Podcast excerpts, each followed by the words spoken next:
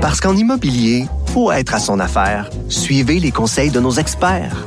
Via Capital, les courtiers immobiliers qu'on aime référer. Bonne écoute.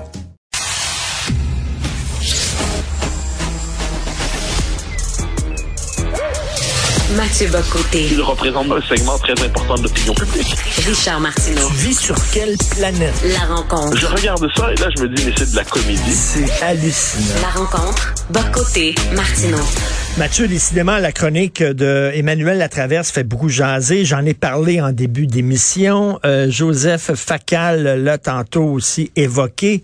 Euh, tu veux revenir un peu euh, là-dessus? Je sais pas si tu l'as lu, elle, mais tu as un propos similaire, c'est-à-dire que toute la crise au Parlement canadien vient du fait que on ne pose pas de questions lorsque quelqu'un qui appartient à une minorité parle. Parce que cette personne-là, on présuppose qu'elle a une autorité morale.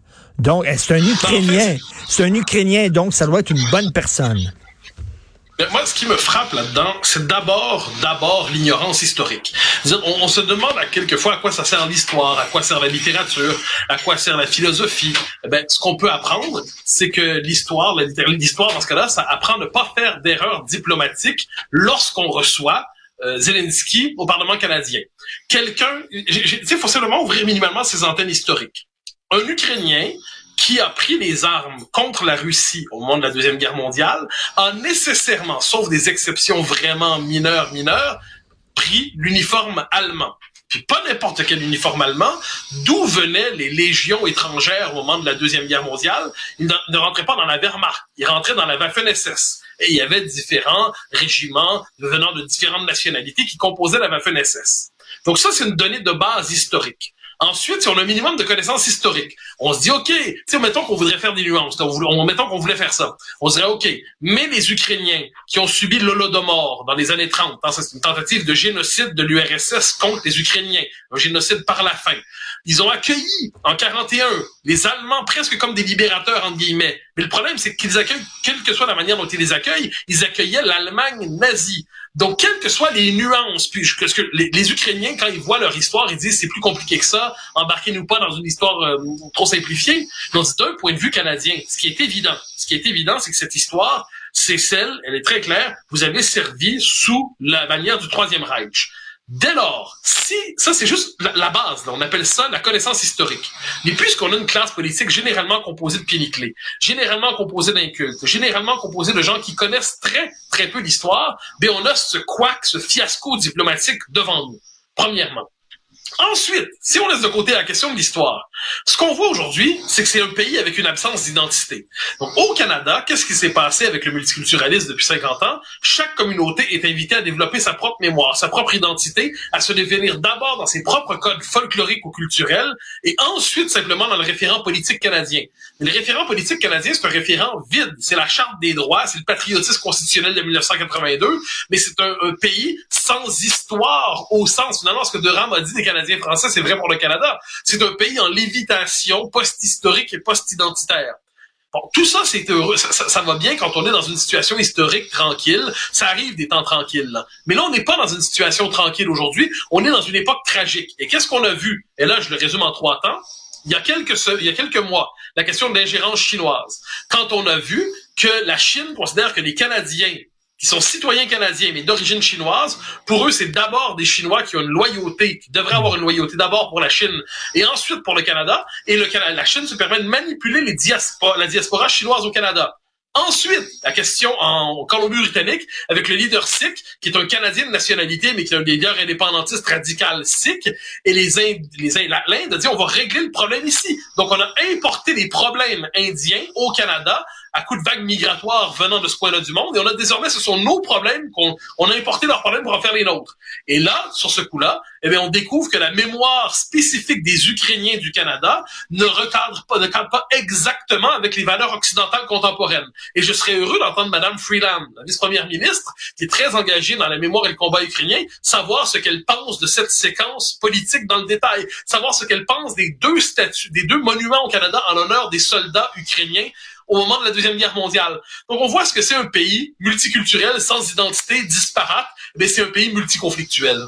Mais écoute, on a l'air fou parce que là, euh, on, on a amené euh, M. Zelensky à applaudir un nazi, ce qui a fait le bonheur des Russes qui ont sauté là-dessus comme la misère sur le pauvre monde en disant, regardez, on le disait, là, on entre en Ukraine pour euh, purger l'Ukraine des nazis. Ben, on le voit, Zelensky se lève pour applaudir un nazi. C'est une gaffe diplomatique internationale épouvantable. Mais ça, c'est ce qu'on pourrait appeler le ticounisme canadien. Tu sais, le, le, Canada est un pays avec une personnalité internationale ticoune. Donc, on l'a vu quand Justin Trudeau a fait sa déclaration en chambre pour dénoncer l'Inde pour euh, l'assassinat dont on a parlé la semaine dernière. On comprend le geste moral, mais quand on est en, rapport diplomatique avec l'Inde, on voit de quelle manière poser. Tu sais, la première journée, il dénonce, la deuxième journée, il cherche à ramener à la baisse sa dénonciation. C'est un, une absence de sens politique assez fascinant. Ensuite, sur ce coup-là, on a l'air des Et là, je me faisais poser la question aujourd'hui, me promenant à, Paris. On me dit, le Canada applaudit un nazi. J'ai un instant, un instant. C'est pas du, c'est pas du philo-nazisme canadien. C'est de l'ignorance canadienne. C'est de la bêtise canadienne. C'est l'insignifiance absolue de ce pays euh, qui n'a pas d'identité propre et qui, de ce point de vue-là, applaudit quelqu'un dès qu'il porte la, bannière des minorités. Et ça, ça, je pense qu'on a là des, des, des ticailles à l'échelle de l'histoire. Et, mais c'est pas surprenant. C'est pas surprenant. Le Canada, là-dessus, confirme sa réputation de joueur mineur. On laisse entrer des radicaux. Tu sais, là, on a appris, c'est comme si le Canada apprenait que, il y a des musulmans qui sont contre les gays. Il y a des musulmans qui sont contre les trans. On vient d'apprendre ça cette semaine. On laisse rentrer des, des, des, radicaux de façon totalement naïve. Mais par contre, euh, s'il y a des Québécois qui veulent se séparer de façon démocratique, là, par contre, on les fout en prison sans avoir d'avocat.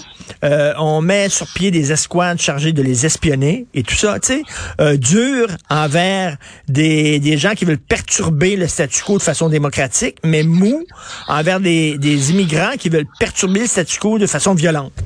Particulier. Oui, non, mais on le voit. Ben, on comprend du point de vue de la raison d'État canadienne. Il y a un problème au Canada, faut jamais se tromper, c'est l'existence d'un mouvement sécessionniste organisé qui pourrait, si les circonstances le permettent, organiser un référendum entraînant la, la sécession d'une province importante et la fracture du pays en deux. Ça, c'est le problème géopolitique du Canada. Et du point de vue canadien, c'est mille fois plus important que les opinions radicales ou non des personnes issues de l'immigration. Ça, c'est la raison d'État canadienne. Ce qui est fascinant, c'est que le Canada, de ce point de vue, nous dit à quel point la démocratie lui importe peu. Parce que l'essentiel, c'est de combattre la tentation sécessionniste. Et pour ce qui est des minorités, quelquefois avec un discours assez, assez marqué, ça, c'est secondaire. Ça, ça compte pas. Mais on a dit depuis longtemps, on a dit depuis longtemps que le, la coalition progressiste allait éclater. En la grande coalition anti-loi 21, en d'un côté la gauche woke, puis de l'autre côté, euh, appelons ça la gauche, euh, appelons ça le, euh, la diversité voilée. Eh qu'est-ce qu'on voit aujourd'hui? Ben, ces gens-là ne s'entendent pas sur tout et se crient dans la rue ensemble. Mais c'est à ce moment-là qu'on se rappelle une chose, c'est qu'un pays a tout avantage, plutôt que de se définir justement dans l'espèce de l'idolâtrie de la diversité, un pays a tout avantage à avoir une identité culturelle forte une identité nationale forte. Puis à cette identité, des gens d'autres origines peuvent se greffer, mais à condition que la greffe réussisse, fonctionne, et que ceux qui arrivent ici ne se contentent pas d'un patriotisme de constitutionnel, genre on est heureux d'avoir le passeport, mais deviennent pleinement culturellement des Québécois, des Canadiens anglais, des Danois, des Suédois, fait la liste des pays. Mais c'est ce qu'on n'a pas fait depuis longtemps en Occident, et là ça nous saute au visage aujourd'hui. Écoute, euh, Mathieu, quand tu parles de politique, c'est politique avec un grand P. Euh, je t'amène sur la politique avec un petit P.